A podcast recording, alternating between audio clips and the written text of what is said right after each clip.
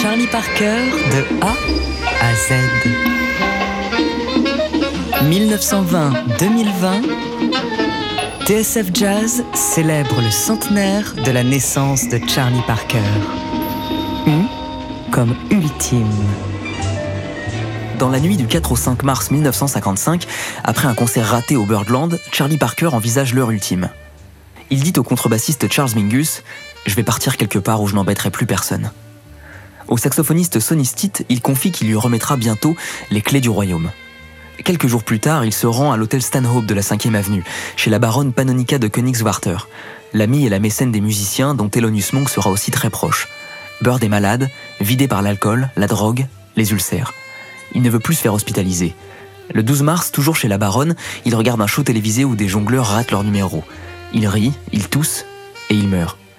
Pneumonie lobaire, dira le médecin qui estime son âge à 53 ans. Il n'en avait que 34. Charlie Parker, de A à Z. Semaine spéciale Charlie Parker sur TSF Jazz.